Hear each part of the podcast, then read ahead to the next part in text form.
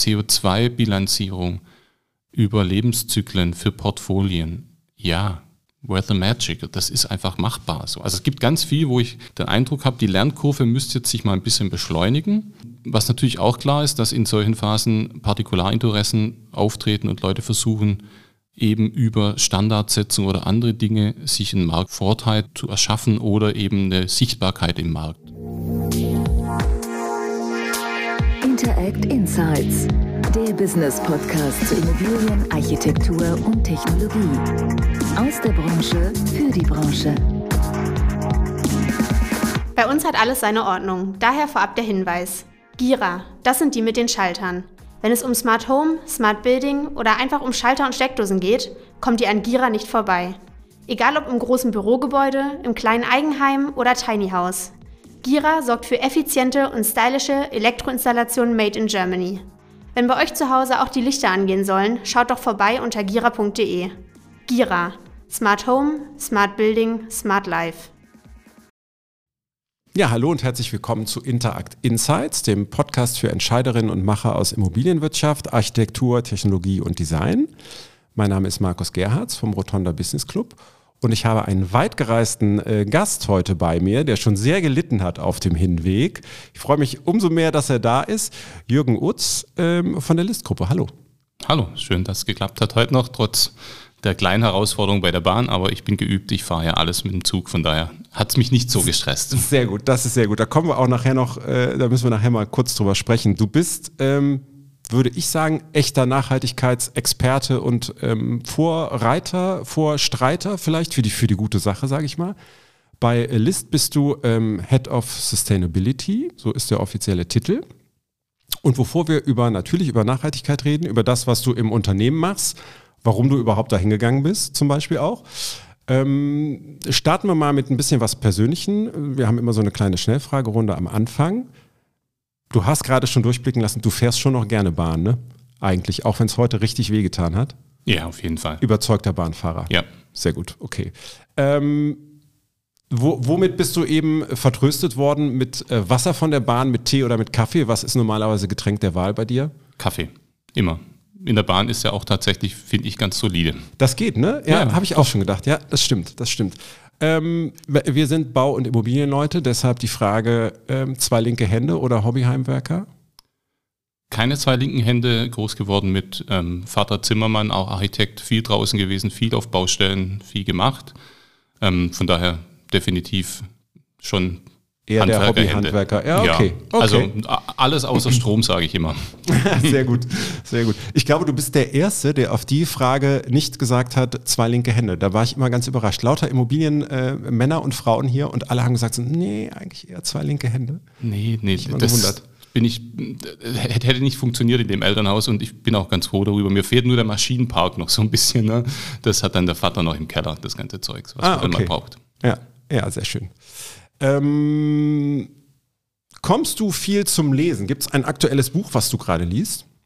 Es gibt eins, das liegt da so und wartet so ein bisschen noch, dass ich die, die letzten Seiten lese. Das ist die Hälfte der Erde von Edward O. Wilson. Mhm. Habe ich auch schon mehrfach empfohlen, weil ich es auch schon mal gelesen habe und jetzt quasi ein paar Seiten am Schluss aber nochmal lese, weil ich das Gefühl habe, das muss sich nochmal richtig setzen. So. Okay. Und ansonsten liegen leider sehr viele Bücher rum, die mich immer angucken und sagen, wann ist denn mal so weit, bitteschön? Ähm, kommen aber tatsächlich zum klassischen Lesen viel zu wenig. Liegt aber an, an meinem Medienkonsum über online. Ich lese halt sehr viel, ja. was halt online rüberkommt. Ne? Die ganzen Wissenschaftsjournals, alles online. Ja. Ja, ich kenne das. Ich habe auch, ich bin äh, ein, ein, Buch, ich liebe Bücher zu kaufen. Mhm. Und dann habe ich sie da liegen und denke so, ah, jetzt musst du aber eigentlich, und dann liest man sie ja. am Ende doch nicht. Und dann ist irgendwann Urlaub und dann liest mhm. man so irgendwie. Da muss ich lachen, weil ich habe gestern gelesen, es gibt tatsächlich im Japanischen ein Wort dafür, für Räume, die voll sind mit schönen Büchern, die man haben will oder noch lesen will. Ich kann es nicht aussprechen, aber fand ich ganz nett. Da war Deutschlandfunk, die haben gefragt, ob es Wörter gibt, die man quasi nicht in andere Sprachen ah. übersetzen kann. Und ja. Müsst ihr mal nachgucken für dich. Das scheint äh, in die Kategorie sagen, zu fallen. Übersetzen können wir es nicht. Ich hätte da aber zu Hause einen Raum, der würde wahrscheinlich okay. darauf passen. Ja, sehr schön. Ja, gut, dann ähm, vielen Dank dafür. Dann lass uns mal loslegen. Ich habe äh, gestern noch mal schnell geguckt. Du hast ein Vordiplom in Bio, mhm. in Biologie. Genau. Was denn danach passiert? War das so langweilig im Studium, dass du nicht weitergemacht hast? Das ist sehr schön, dass du die Frage mal so rumstellst oder überhaupt drauf zu sprechen kommst. Die meisten gehen da recht schnell drüber weg. Nee, ich habe tatsächlich ähm, Biologie äh, aus Leidenschaft studiert, habe aber gegenüber einem Architekten gewohnt. Und das war eben die andere Leidenschaft. Und ich habe jeden Morgen gesehen, wie der da gearbeitet hat. Und dann war das Vordiplom vorbei und ich dachte mir, ich will eh fachlich in eine andere Richtung. Also hätte sowieso die Uni gewechselt. Und dann habe ich mich dazu durchgerungen und meine Eltern so lange gequält, bis sie gesagt haben, in Ordnung, ähm, dass ich gesagt habe, ich mache mal zwei Semester Architektur. Und wenn ich dann merke, das ist nicht das Bessere, dann lassen wir es gut sein. Dann gehe ich zurück zur Biologie. Und wie die Geschichte ausgeht, weiß man ja, ich bin einfach Architekt geworden sozusagen, ja. aber profitiere jetzt schon sehr davon, habe auch im Architekturstudium schon davon profitiert, mal eine Naturwissenschaft erlebt zu haben. Das prägt nochmal anders, sage ich mal. Ah, okay, das hätte ich nämlich jetzt auch gefragt, was, was du quasi so von da mit, mitgenommen hast. Also zum einen das etwas, was mir jetzt noch weiter die Motivation gibt, nämlich den Respekt vor dem, was die Natur als großes, abstraktes hervorgebracht hat. Also allein, wenn man im Biologiestudium sich mal anschaut, wie raffiniert die Photosynthese in so einem Blatt ist, dann wird man sehr demütig. Mhm. Also eine Begeisterung da dafür, was auch die Vielfalt, man muss sich nur mal anschauen, wie viele verschiedene Meeresschnecken es gibt und wie die teilweise aussehen und was die können, das ist unglaublich. Und das verortet einen auch nochmal ein bisschen neu in diesem ganzen Spiel, dass man als Mensch versteht, wo, wo man seine Rolle da vielleicht auch hat, auch wenn man die jetzt anders interpretieren muss bei den Möglichkeiten, die wir haben, diese Welt zu gestalten. Und das gleichzeitig aber auch das Herangehen, wie es halt nun mal Naturwissenschaftler machen, ne? mit ähm, These aufstellen, versuchen sie zu widerlegen. Ich habe viel Wissenschaftstheorie auch gemacht, das stringente Arbeiten, das Arbeiten im Labor und so weiter und so fort. Ähm, das Lesen von viel wissenschaftlicher Literatur, um mhm. einfach auch immer dran zu bleiben und zu gucken. Ja, und das stetige Bemühen, das Wissen auszubauen. Das ist ja das, was eigentlich den Kern daraus macht. Ja. ja. Und das ist eine andere Motivation. Und Architekturstudium war dann ein ziemlicher Kontrast insofern, als dass es eben keine klaren Regeln dafür gibt, die einem jemand in einem Buch hinlegen kann und sagen kann, das ist gute Architektur, so machen ja. wir das jetzt, sondern da ganz andere Maßstäbe gelten, wie bewertet wird und wie auch diskutiert und entwickelt wird. Und da ich beides kenne, finde ich das ganz spannend, weil ich immer mal ein bisschen die Distanz einnehmen kann oder die Verknüpfung halt. Ja, ja. Das ist äh, ganz interessant, wie du das gerade geschildert hast, weil, äh, weil ich nämlich eigentlich auch eine, eine Sache, die ich unbedingt fragen wollte, ich finde, ähm, also ich erlebe dich so, oder wenn ich dich gesehen habe auf Veranstaltungen und es ging eben um das Thema Nachhaltigkeit im Bau äh, und in der Immobilienwirtschaft, dann wirkst du, äh, und ich glaube, das bist du auch ein totaler Überzeugungstäter. Ähm, und dann habe ich mich gefragt, also du meinst das ernst, wo, worüber du da redest und das ist dir wichtig, das merkt man. Das erklärt so ein bisschen, finde ich jetzt auch, oder man versteht es besser, äh, was, wie du es gerade ausgeführt hast. Ähm, jetzt ist das ja was, was bei uns in der Branche vielleicht, äh, ketzerig gesagt, nicht so oft vorkommt. Ne? Also da wird ja gerne mal das Mäntelchen vielleicht übergeworfen, was gerade en vogue ist. Und im Moment bei Nachhaltigkeit hört man das ja an vielen Ecken, so dieses, naja, plötzlich sind sie alle nachhaltig und schon immer gewesen und bauen per se und so. Ähm, also ich meine, das ist wie gesagt nicht so üblich. Woher kommt dieses, dieses äh, überzeugungsmäßige, ähm, vielleicht manchmal sogar ein bisschen wütende irgendwie? Ähm, ja, woher die, kommt das? Also die Wut kommt von der Ungeduld. Ich bin da bei manchen Themen nicht mehr so geduldig, weil ich eben aus diesem Wissenschaftsdenken komme, immer eigentlich die Erwartung habe, dass jeder auf demselben Wissensstand ist wie ich. Ich gehe auch davon mhm. aus, also ich ja. gehe zunächst mal davon aus, das ist doch eigentlich Stand des Status quo. Jeder weiß doch eigentlich, wo wir da sind. Und dann stelle ich immer wieder fest, Nein, dem ist nicht so. Und dann muss ich mich ein bisschen zusammenreißen und sagen, gut, dann gucken wir, dass, dass wir ein gemeinsames Problemverständnis erstmal haben. Und vor diesem Hintergrund, ich glaube, ich bin da gelandet, wo ich jetzt gelandet bin, auf auch diesen Wegen, die halt einmal manchmal sich so ergeben. Ne? Eigentlich wollte ich klassisch, ich habe Architektur studiert, weil ich wirklich klassisches Entwerfen machen wollte. Ich bin eigentlich ein Hardcore-Architekt. Ja? Ich kann ganz lang über die Relevanz von Licht als Entwerfs- oder Gestaltungsmittel reden und wie sich das unterschiedlich nutzen lässt und bei welcher Architekt da was. Alles okay. auch da, ja? ja? so ein bisschen. Das ist ein, ähm, vielleicht das Chamäleonartige an mir, dass ich verschiedene Facetten habe und je nachdem, wie ich glaube, dass es auch sinnvoll ist, ich die einbringe. Und dann habe ich aber auch am Lehrstuhl damals schon an der Universität Stuttgart, was ein Grundlagen der Planungslehrstuhl war. Und dort waren Schriften von Rittel, den kennt vielleicht der eine oder andere noch. Ähm, Big Problems, also die Frage, wie geht man mit komplexen Problemen um. Damals Literatur auch gefunden, die ja, sich mit dieser Frage der Nachhaltigkeit schon sehr früh beschäftigt hat. Und ich dann auch immer gedacht habe, wieso passiert da einfach nicht mehr? Und dann auch an der mhm. Universität wenig gefunden habe, einen Ansprechpartner. Und so kann man das auch durchziehen und versteht dann auch, wieso die Branche so ist, wie sie ist. Und dann kommen natürlich die Aspekte der, der Wertschöpfung mit rein und wieso gehen Leute in die Immobilienbranche, was ist deren Motivation.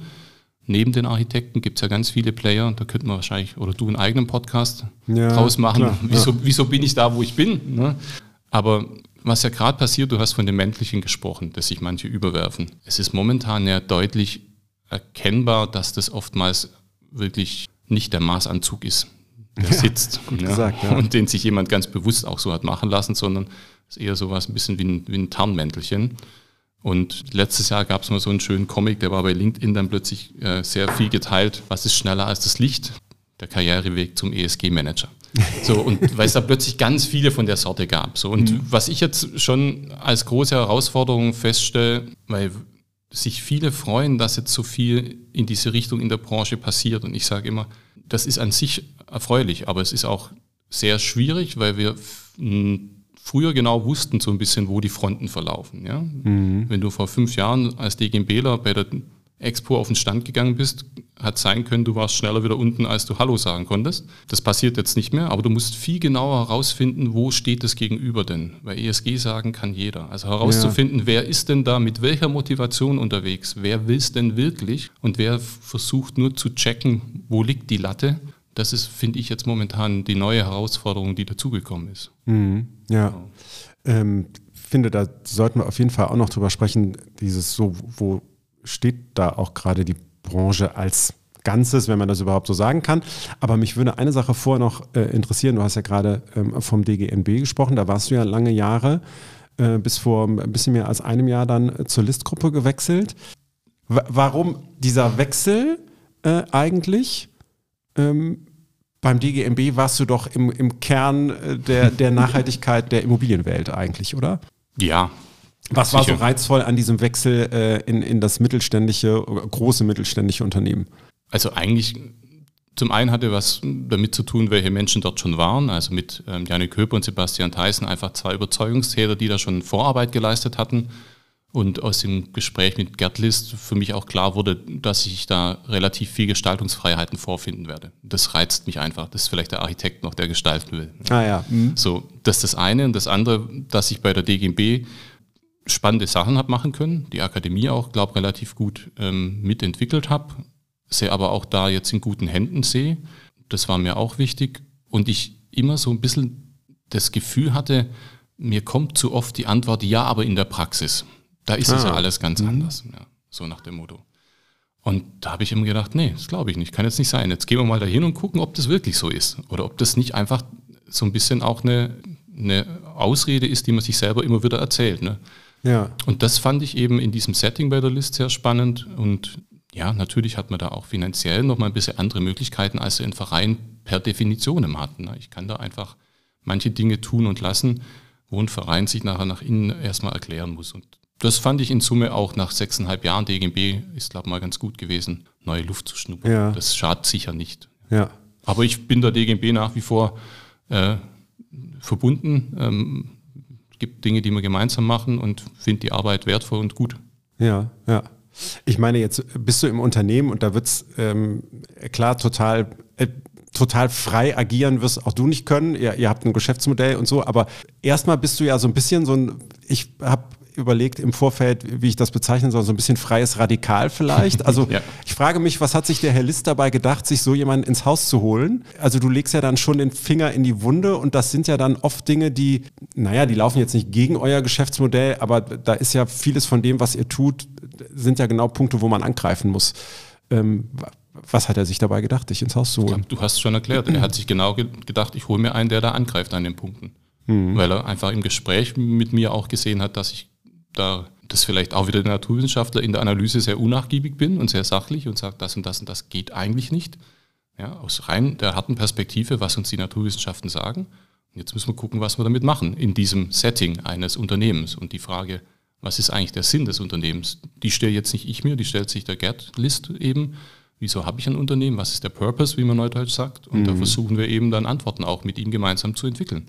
Ja. Auch um die Mitarbeiter entsprechend dann in ein Setting zu bringen, wo sie sagen, macht mir Spaß hier, ja, es geht in die richtige Richtung. Ja. Und das freie Radikal, das stimmt, ich bin da, wer mich kennt, ich bin da manchmal je nach Umgebung recht wütend, wie du so schön gesagt hast. Ich bin aber für meine Verhältnisse eigentlich, glaube ich, noch ziemlich zahm.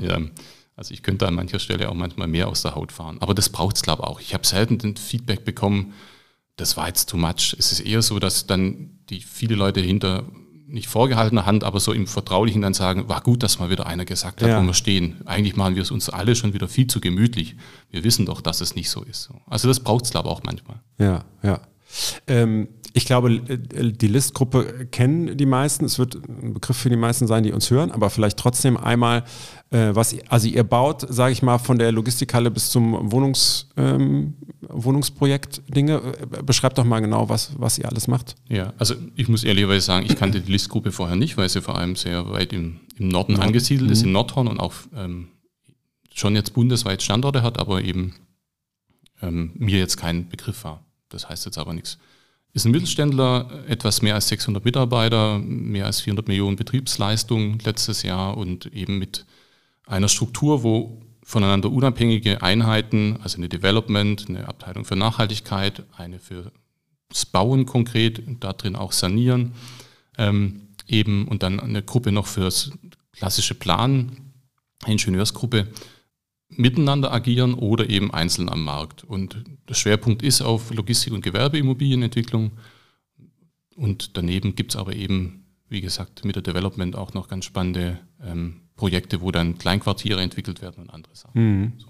Ja. Aber eigentlich ein klassischer GU, ähm, aber sehr dynamisch noch. Also die Größe, das fand ich auch reizvoll daran, dass man, man hat nicht fünf Hierarchieebenen, sondern ich rede halt direkt mit dem Geschäftsführer der Bauholding und wenn wir was ausmachen, dann gilt das auch. Und das ist einfach sowas, wo ich sage, da kriegt man dann auch Geschwindigkeit hin. Ja, das ist diese, diese äh, Holdingstruktur mit den eigenständigen Tochter Genau, also wir haben eine AG, eine mhm. Gruppenstruktur und in der Gruppe gibt es einzelne Einheiten und eine davon ist die Bauholding, unter der sind quasi alle einzelnen Baugesellschaften wiederum dann zusammengefasst. Die sind für sich aber auch wieder eigenständig unterwegs. Und da gibt es eben von ähm, der Listbau Nordhorn bis Listbau München verschiedene Einheiten. Ja. Die bauen dann auch zum Beispiel ähm, Hotels, B&B Hotels und andere. Also da ist aber gerade auch Dynamik drin. Also wir sortieren natürlich unter den Fragen der Nachhaltigkeit auch unsere Produktstrategie, ist ja logisch. Mhm. Ja, das war tatsächlich auch mein Gedanke, als ich gestern so geguckt hatte, ich dachte so, naja, jetzt hat man da, ich bin auf die Internetseite gegangen und sofort springen mich Logistikbilder mhm. an. Und dann denke ich so, hm, ja, das ist wahrscheinlich auch was, was ja irgendwie dir auch in gewisser Weise wehtun wird, ne? wenn man denkt so, puh, also eine Logistikhalle, vielleicht dann auch noch auf der grünen Wiese, ist jetzt per se wahrscheinlich nicht das Nachhaltigste, was man irgendwie ähm, in die Welt setzen kann. Ähm, mhm. ja, das, das ist genau der Spagat, von dem wir es vorher schon hatten. Ja. Also wenn ich mich frage, kann ich es irgendwie verhindern, dass Logistik gebaut wird oder will ich das? Klare Antwort, nein. Das ist, ein, ob Logistik gebaut wird oder nicht, entsteht, die Frage wird an anderer Stelle geklärt. Also gehen wir mal davon aus, diese Aufgabe gibt es als Bauaufgabe. Dann können wir jetzt drüber nachdenken, wie wir mit dem Kunden ins Gespräch gehen, um zu klären, wie sieht denn deine Halle aus, konkret. Ähm, und da sind wir schon in der Lage, dieses Produkt Logistikhalle sehr nachhaltig zu machen. Also weg von Gas-Dunkelstrahler ähm, hin zum Einsatz auch von R-Beton, von entsprechend ähm, bei uns jetzt Tragsystem aus Holz von Derricks mit Cradle-to-Cradle-Zertifizierung, Biodiversität stärker zu forcieren mit entsprechend dann einer wirklichen Strategie, die in der Leistungsphase null idealerweise auch ansetzt, wo dann auch die Materialwahl mhm. mit besprochen wird, weil ich dann andere Möglichkeiten habe, ähm, Klimarisikoanalysen mit einzubeziehen. Also man kann bei diesem Produkt Logistikhalle, das ja immer noch boomt, das ist ja eigentlich die Assetklasse, wo auch noch Mietpreissteigerungen gerade zu beobachten sind, kann man sehr viel machen. Von daher ist es so ein bisschen, als Architekt denkst du zunächst mal, Wahnsinn, du würdest nie im Leben an irgendeiner Uni die Entwurfsaufgabe Logistikhalle finden. Das macht man nicht. Ja. Aber die, die entstehen einfach und die produzieren wahnsinnig Fläche. Als Gesellschaft müssen wir uns auch ehrlich machen. solange Amazon boomt und alle anderen wird, werden die Dinger weiter wachsen. So, und aber auch da natürlich die Frage, wir haben mehr als 3000 Objekte gebaut als Listgruppe. Die gibt es ja noch. Also kann man auch drüber nachdenken, was man mit diesen Objekten macht. Mhm. Und unser Ziel ist natürlich, so eine Logistikhalle zu haben, die idealerweise im Betrieb klimaneutral, jetzt nutzen wir mal den bösen Begriff, ne? also ohne fossile Energieträger funktioniert, vielleicht sogar einen Energieüberschuss produziert, die Biodiversitätsstrategie hat, wo zumindest die Flächenversiegelung, die stattgefunden hat, in irgendeiner Weise vernünftig ausgeglichen wird und wo das ganze Ding, wenn es nicht mehr gebraucht wird, am besten wieder verschwindet, ja. wenn man es nicht mehr sieht. So, und dazwischen kann man jetzt noch ganz viele andere Parameter aufrufen, wo wir sagen, das diskutieren wir gerne mit dem Kunden und wir können ihm jetzt natürlich auch viel klarer zeigen, was sein Mehrwert ist. Hm, also das Produkt, was man, äh, was man baut, was sowieso gebaut wird, dann wenigstens so gut, was heißt wenigstens, das dann so gut machen, dass es äh, möglichst wenig negativen, vielleicht sogar positiven Effekt haben genau. kann. Und das die Risiko, das ich natürlich dabei sehe, ähm, ist ein Stück weit, und das haben aber alle im Markt, ähm, dass wir immer noch mit einem Produkt agieren, wo wir uns mittelfristig fragen wollen, wie viel davon können wir uns als Gesellschaft noch leisten mhm. mit diesen Aspekten Klimawandel und Co., die wir damit beschleunigen. Und es darf natürlich auch nicht so sein, dass wir einen klassischen Rebound-Effekt haben. So nach dem Motto, wenn wir jetzt die Logistikhalle super nachhaltig haben als Produkt, dann können wir ja endlos viele davon bauen. Ach so, da tut es ja, okay. ja, nicht mehr weh, ne? ist ja gut. Ja.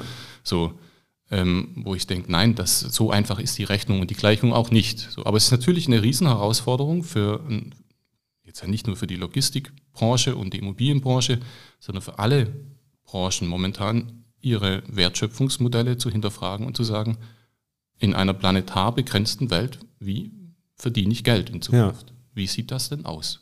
Ja, und wenn man sich dann äh, unsere Immobilienwelt anguckt, äh, ist ja äh, legitim eigentlich dann auch so die ganz vereinfachte Frage zu stellen, so, ja, eigentlich dürfen wir ja gar nicht mehr neu bauen, ne?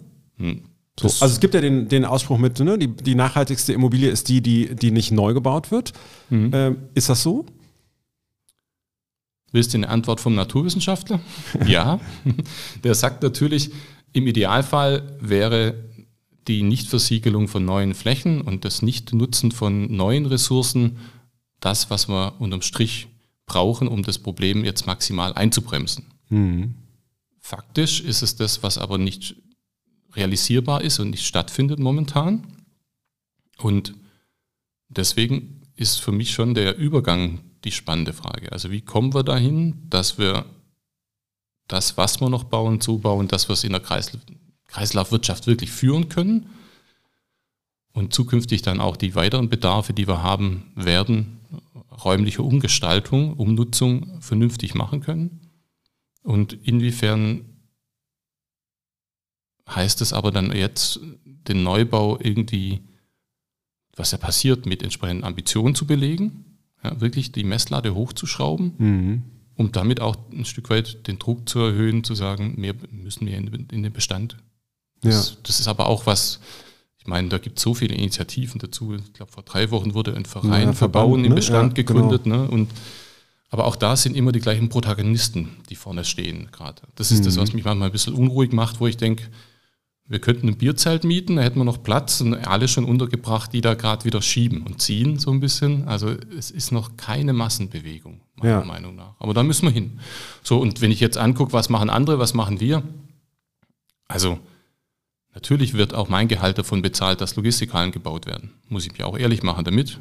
Und das ist natürlich die Herausforderung für mich zu sagen, wenn alles, was wir jetzt gerade projektieren oder was wir dem Kunden anbieten, da machen wir die Vorschläge schon so, dass wir sagen, also das ist das, was gerade geht.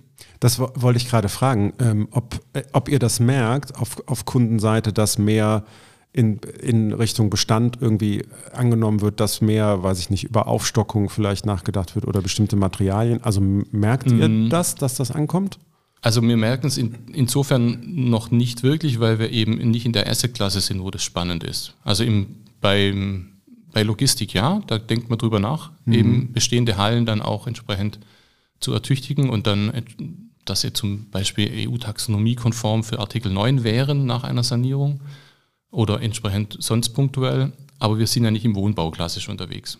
So, da, da wird man es wahrscheinlich eher noch merken, da haben wir ja gerade andere Probleme beim ja. Wohnbau. So, von daher, wir merken aber ganz klar, dass mit der Einheit List Eco, die die Nachhaltigkeitskonzepte macht, vor allem für extern, aber auch für intern, dass da eine große Anfrage da ist. Und wenn man den Leuten, weil die jetzt eben die Bereitschaft mitbringen, sich auch mal anzuhören, erklärt, was wir für sie tun können, fast immer dann nachher ein Gespräch haben, wo man ernsthaft miteinander debattiert, okay, was genau soll denn passieren? Wir haben halt den Vorteil, dass wir als GU nämlich auch natürlich wissen, wie schnell kann man sowas bauen, was kostet das und damit eben nicht beim Konzept zwingend enden, sondern eigentlich das Konzept mhm. schon so robust ist, dass du es nachher auch voll ausrollen kannst. Das ja. ist der Vorteil an der Gruppe. Wir haben eigentlich nahezu alles, würde ich jetzt sagen, vielleicht mit ein, zwei ja, Punkten, wo ich sage, da könnte man sich noch ein bisschen besser aufstellen hinten raus. Beim, beim, wir machen jetzt keine klassischen Betriebskonzepte, wo wir da Betreiber nachher sind, aber alles davor können wir halt einfach. Ja, ja. Ich finde das eine interessante Frage, weil das, wir haben ja auch eingangs äh, drüber gesprochen, es wird so viel drüber geredet, über, über Nachhaltigkeit im Bauen und in der Immobilienwirtschaft und jeder oder fast jeder, klar, es wird vieles beteuert, aber wenn man dann am Ende irgendwie guckt, so, keine Ahnung, was finanzieren die Banken, was wird gekauft, was fragt der Nutzer wirklich nach, ähm, hm, dann ist es eben doch ja bislang noch häufig, ich sag mal 0815 oder vielleicht alte äh, Immobilienwelt. Ähm, ändert sich gerade? Fragezeichen. Also dich gerade schon gefragt, ob ihr es merkt, dass andere mhm. Dinge nachgefragt werden. Ähm, ja. Aber es ist noch, ja, es ist noch nicht der große Sog da, ne? wie du es gesagt hast. Nee, glaube ich auch. Also ich glaube, da hast du fast einen besseren Einblick als ich, weil du mit mehr Leuten redest, mhm. ähm, in verschiedenen Konstellationen. Wir, wir natürlich auch. Wir haben ähm, auch, glaube ein ganz gutes Netzwerk inzwischen. Ich merke schon, dass man in vielen Runden plötzlich ernsthaft darüber redet, wie das geht. Und auch plötzlich so Themen auf den Tisch kommen wie, können wir mal aufhören, dass jeder Piloten macht zu denselben Themen. Oh ja, ja. ja und mit denselben Unternehmen und nachher, also wir, wir, werden doch nur schlauer und schneller, wenn wir das nicht ständig wiederholen, ja. Also, mhm. sondern wenn wir Wissen teilen, intelligent miteinander teilen. Und das ist auch für mich natürlich der, die Herausforderung an meinem Job ist ja eigentlich relativ einfach in einen Satz zu packen. Zum einen will ich natürlich, dass mein Unternehmen erfolgreich ist. Gleichzeitig ist mir aber klar, dass ich das Problem, das ich eigentlich lösen soll und will, dass auch das Unternehmen langfristig bestehen kann, weil wir geraten sonst wirtschaftlich als Gesellschaft so unter Druck, wenn wir den Klimawandel nicht in den Griff kriegen, dass mir ein Einzelerfolg als Unternehmen gar nichts bringt. Also muss ich dafür Sorge tragen, dass dieses Nachhaltigkeitsthema nicht allein ein Wettbewerbsthema wird, wo ich sage, da haben wir ein USP, das können wir besser als alle anderen. Weil wenn dem so ist, ist es ja schön, dann wachsen wir, aber wir können damit quasi nicht verhindern, dass alle anderen vielleicht nicht auf dem Niveau unterwegs sind, ohne jetzt hm. beurteilen zu wollen, ob ja, sie das sind oder nicht. Aber du verstehst, was ich meine, ja, nämlich im Sinne ist von die Geschäftsgrundlage auch weg, ne? Weil dann genau und ja. und das ist, darum war ich auch bei der DGB, ne? weil ich weiß noch bei meinem Einstellungsgespräch wurde ich gefragt, wieso ich den Job machen will, und dann habe ich gesagt, naja, ich kann ein Gebäude entwerfen, das ist super nachhaltig, oder ich kann tausend Leuten beibringen, das zu tun. Wo habe ich den größeren Hebel? Und so ähnlich ist es da auch. Ich will natürlich, dass möglichst viel von dem, was noch passiert, nachhaltig ist und dass über das, was wir aber tun, noch stärker nachgedacht wird. Mhm. Und in diesem Spannungsfeld bewege ich mich natürlich. Ne? Das ist ja. die Herausforderung. Wie, wie ist das denn eigentlich? Was sind so konkrete Punkte, ähm, die ihr im Unternehmen oder die du mit deinem Team ähm, gerade bearbeitest und im Blick hast? Also ich glaube, da ist ja viel Strategisches dabei, aber mhm. auch zu gucken, so wie funktioniert ein ein Wissenstransfer im Unternehmen? Wie funktionieren Prozesse? Gibt es irgendwie so ein, zwei ähm, besondere Schlaglichter, die ihr euch gerade äh, anguckt? Ja. Also wir gucken uns auf der einen Seite an, was heißt CSRD und EU-Taxonomie, also die neuen Anforderungen ans Reporting für uns. Mhm. Und wie können wir das aber nutzen, um damit eben dieses Thema Verantwortlichkeiten und Prozesse im Unternehmen erstmal sauber und transparent auf den Tisch zu bringen. Ja, um zu gucken, ist das Thema Fahrzeugflotte ist immer das naheliegendste. Ja? Wer kümmert sich denn darum? Gibt es eine Langzeitstrategie? Wie ist die finanziell hinterlegt und so weiter und so fort. Aber auch die Frage der Zusammenarbeit mit Nachunternehmern fällt da mit rein. Dann die Frage nach, welchen Impact hat denn der Klimawandel auf unser Geschäftsmodell? Also da steckt unglaublich viel drin. Mhm. Da ähm, machen wir jetzt quasi gerade die Tiefenbohrung in die Unterlagen, die es schon gibt von der EU und sortieren das für uns und schauen mal, dass wir uns da robust aufstellen. Das ist das eine. Und das andere ist tatsächlich der Aspekt Wissensvermittlung im Unternehmen selber. Also wir haben mit einer List Akademie eine kleine Einheit, die Wissen extern teilweise einkauft, aber auch intern organisiert. Also auch wir uns selber gegenseitig schulen. Und da versuchen wir jetzt gerade das Wissen, das dann vom Bauleiter auf der Baustelle bis hin nachher zum Vertriebler irgendwie notwendig ist, mal zu sortieren und da auch Angebote zu schaffen. Weil eben, das war auch mein, mein Credo beim Antritt da, ich mache nicht die Nachhaltigkeit. Ja. ja, ja, das ist, glaube ich, die Gefahr, ne? was man im mhm. Moment ja auch viel sieht. Dann gibt es irgendwo den Nachhaltigkeitskopf und dann mach doch mal. Genau, der kriegt dann die Themen mal. hingelegt ja. und erwartet, dass er es macht. Und das, das ist nicht unser Anspruch, sondern unser Anspruch ist, dass wir die Leute befähigen und die Strukturen schaffen und den Vorstand mitnehmen, um zu sagen, da ist eine Strategie, die zu x Prozent Nachhaltigkeit im Fokus hat. Und da gibt es auch irgendwelche No-Gos und gibt es Quality Gates, wo wir uns ernsthaft darüber unterhalten müssen. Was sind zum Beispiel die KPIs für unsere Treibhausgasemissionsreduktion, für unseren Scope 1, den wir im Griff haben und so weiter und so fort. Aber das ist natürlich alles, was, was jetzt neu entwickelt wird und was aber wahnsinnig Spaß macht. Also mhm. da kannst du ja quasi ins Volle greifen. Ja. Ja, Weil du ja, mit den Themen immer sagen kannst, Leute, wir müssen da jetzt ran. Ja. So, und dann das Schöne ist auch, es findet sich immer einer in jeder Abteilung, der sagt, habe ich Lust dazu, ich mache mit. Also man muss nach den, muss nach den Leuten nicht suchen, ja. sondern die kommen inzwischen dann schon auch. Mhm. Wie, wie ist das, äh, wenn du jetzt mal, das war jetzt quasi im äh, Kleinen, in Anführungszeichen, in eurem Unternehmen, da sieht man schon an, wie viele wie viele Aspekte es da gibt, aus wie vielen unterschiedlichen äh, Richtungen man, man da Themen bearbeiten kann. Wenn man jetzt auf die ganze Branche guckt, das ist ja das, was wir oft sagen. Ne? Wir sind so eine heterogene Branche und jetzt entsteht hier was und je, jeder guckt ja anders auf das Thema Nachhaltigkeit und hat einen anderen, einen anderen Fokus in gewisser Weise. Ähm, verzettelt sich da auch oder laufen wir gerade Gefahr, uns da so ein bisschen zu verzetteln, weil es eben an so vielen Enden irgendwie jeder, jeder für sich werkelt? Das ist eine gute Frage. Also ich glaube. Danke, ja. Ich hoffe. ja, ja, das ist der Über Übergang, um das noch kurz nachzudenken. Ne? Da sagt man, das ist eine gute Frage. Aber tatsächlich, ich habe keine klare Antwort. Und daran merke ich immer, dass es eine Frage ist aus meiner Sicht, wo ich eigentlich fast nochmal nachdenken müsste. Ich habe manchmal das Gefühl, dass man sich, dass wir uns ein bisschen verzetteln. Das hat aber was damit zu tun, dass ich den Eindruck habe, es wird jetzt an vielen Stellen über Themen diskutiert, die sind eigentlich seit fünf Jahren da. Also mhm. CO2-Bilanzierung über Lebenszyklen für Portfolien ja, where the magic? Das ist einfach machbar. So. Also es gibt ganz viel, wo ich den Eindruck habe, die Lernkurve müsste jetzt sich mal ein bisschen beschleunigen. Und was natürlich auch klar ist, dass in solchen Phasen Partikularinteressen auftreten und Leute versuchen, eben über Standardsetzung oder andere Dinge sich einen Marktvorteil zu oder zu erschaffen oder eben eine Sichtbarkeit im Markt. Was mir schon fehlt, ist, dass es eigentlich eine besser koordinierte Zusammenarbeit der Verbände geben müsste, eine klare Leitlinie teilweise von der Politik, wobei die deutlich besser wird. Und dieses, das ist alles so anstrengend, wie soll das nur gehen, mal aufhört. Weil das ist immer noch so ein bisschen da. Ja? Ich verstehe das schon, wenn ich jetzt an die Reporting-Pflichten bei uns im Unternehmen auch denke, wie dick das Brett ist. Ja, das ist schon auch ein, ein Wort. Ja?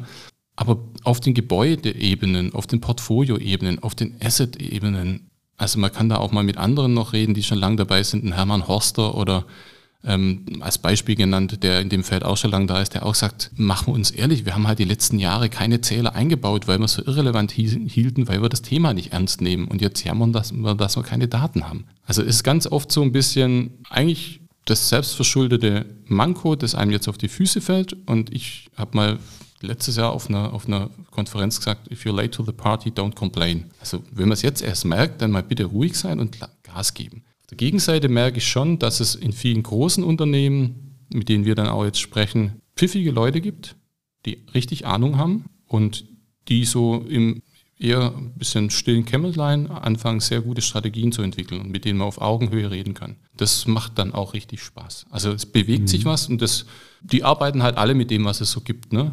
Standards der EU, CREM, andere Tools. So. Aber das ist auch fair enough. Ne? Alle sammeln wir gerade unsere Erfahrung und es bewegt sich zumindest was. Und jetzt bräuchten wir aber noch zwei, drei gute Runden, so eine Art Branchendialog, wo nochmal zusammengeführt wird, klare Ziele für die Branche, klare Teilen von Wissen und dann bitte umsetzen. Aber das mhm. scheitert halt oftmals auch an, an schlichtweg, glaube finanziellen Interessen.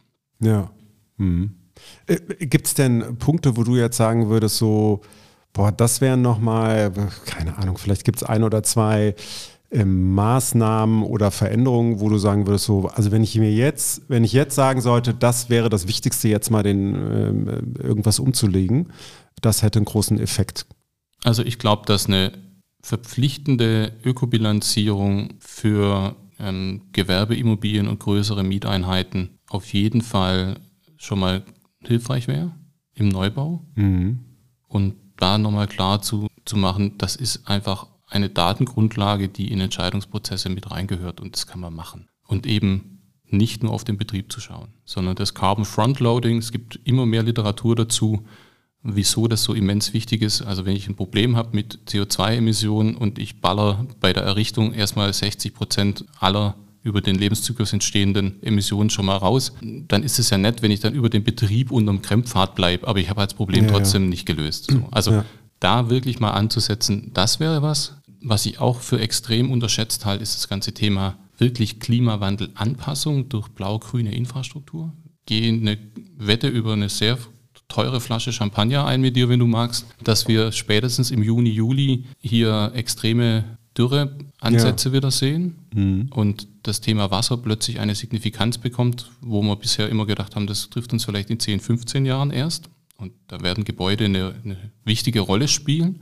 Und dann glaube ich, dass alles rund um den Bestand mh, zwar diskutiert wird, aber, und da spreche ich jetzt ins Blaue rein so ein bisschen, diese Diskussionen, die, ich weiß nicht, ob da die richtigen Leute beieinander sitzen immer noch, ja, so ein bisschen. Ich habe manchmal das Gefühl, das ist sehr getrieben von dem, was vielleicht so Leute wie ich als Ziele formulieren würden. Aber wenn ich dann anschaue, wie ein ZIA oder andere da drauf schauen, dann habe ich so das Gefühl, wir bräuchten mal eine Diskussionsrunde, wo dann nicht nur ein Schellenhuber einen kurzen Vortrag hält und sagt, äh, hier Den Waldbaupumpe hebt, und sonstiges, sondern wo man wirklich nochmal immer wieder so einen, so einen neutralen Sparringspartner da drin hat und sagt, ja, aber das langt nicht. Das langt einfach nicht. Ne? Also, und dann kann man natürlich über wirtschaftliche Zwänge diskutieren, aber am Ende komme ich da an den Punkt, wo ich sage, naja, wahrscheinlich haben wir das Spiel jetzt einfach so lange laufen lassen, weil es für manche ganz gut gelaufen ist, dass wir jetzt halt eine Rechnung bekommen. Und wenn wir sie jetzt nicht zahlen, dann zahlen sie unsere Nachfahren über eine Hypothek. Ne? Und die wird deutlich höher sein, weil dann Zinseszins draufkommt, weil das CO2 halt einfach immer noch da ist. Alles. Das ist auch eine, ein Punkt, ich hatte gerade Ökobilanz gesagt. Ich bin bei der Diskussion beim Bauen im Bestand extrem vorsichtig, dass man sagt, naja, die grauen Emissionen, die sind da ja schon drin. Ja, die sind aber auch immer noch da. Also wenn ich ein Bestandsgebäude kaufe, kaufe ich eigentlich immer CO2-Emissionen mit. Die sind ja noch da, die wirken. Die haben eigentlich das herbeigeführt, was wir jetzt schon als Klimawandel messen können. Also müssen wir auch da über die Logik nochmal nachdenken, wie gehen wir eigentlich damit um. So, und das führt am Ende dazu, dass ich sage, können es kurz machen. Die Art und Weise, wie momentan betriebswirtschaftlich unsere Immobilienbranche und auch andere Bereiche der Wirtschaft betrachtet werden, springt zu kurz. Da sind einfach Rechenfehler drin. Und einer, der Ja. korrigiert wird, ist der, kommt jetzt CO2-Preis, war vorgestern bei über Genau. 100 Euro die Tonne.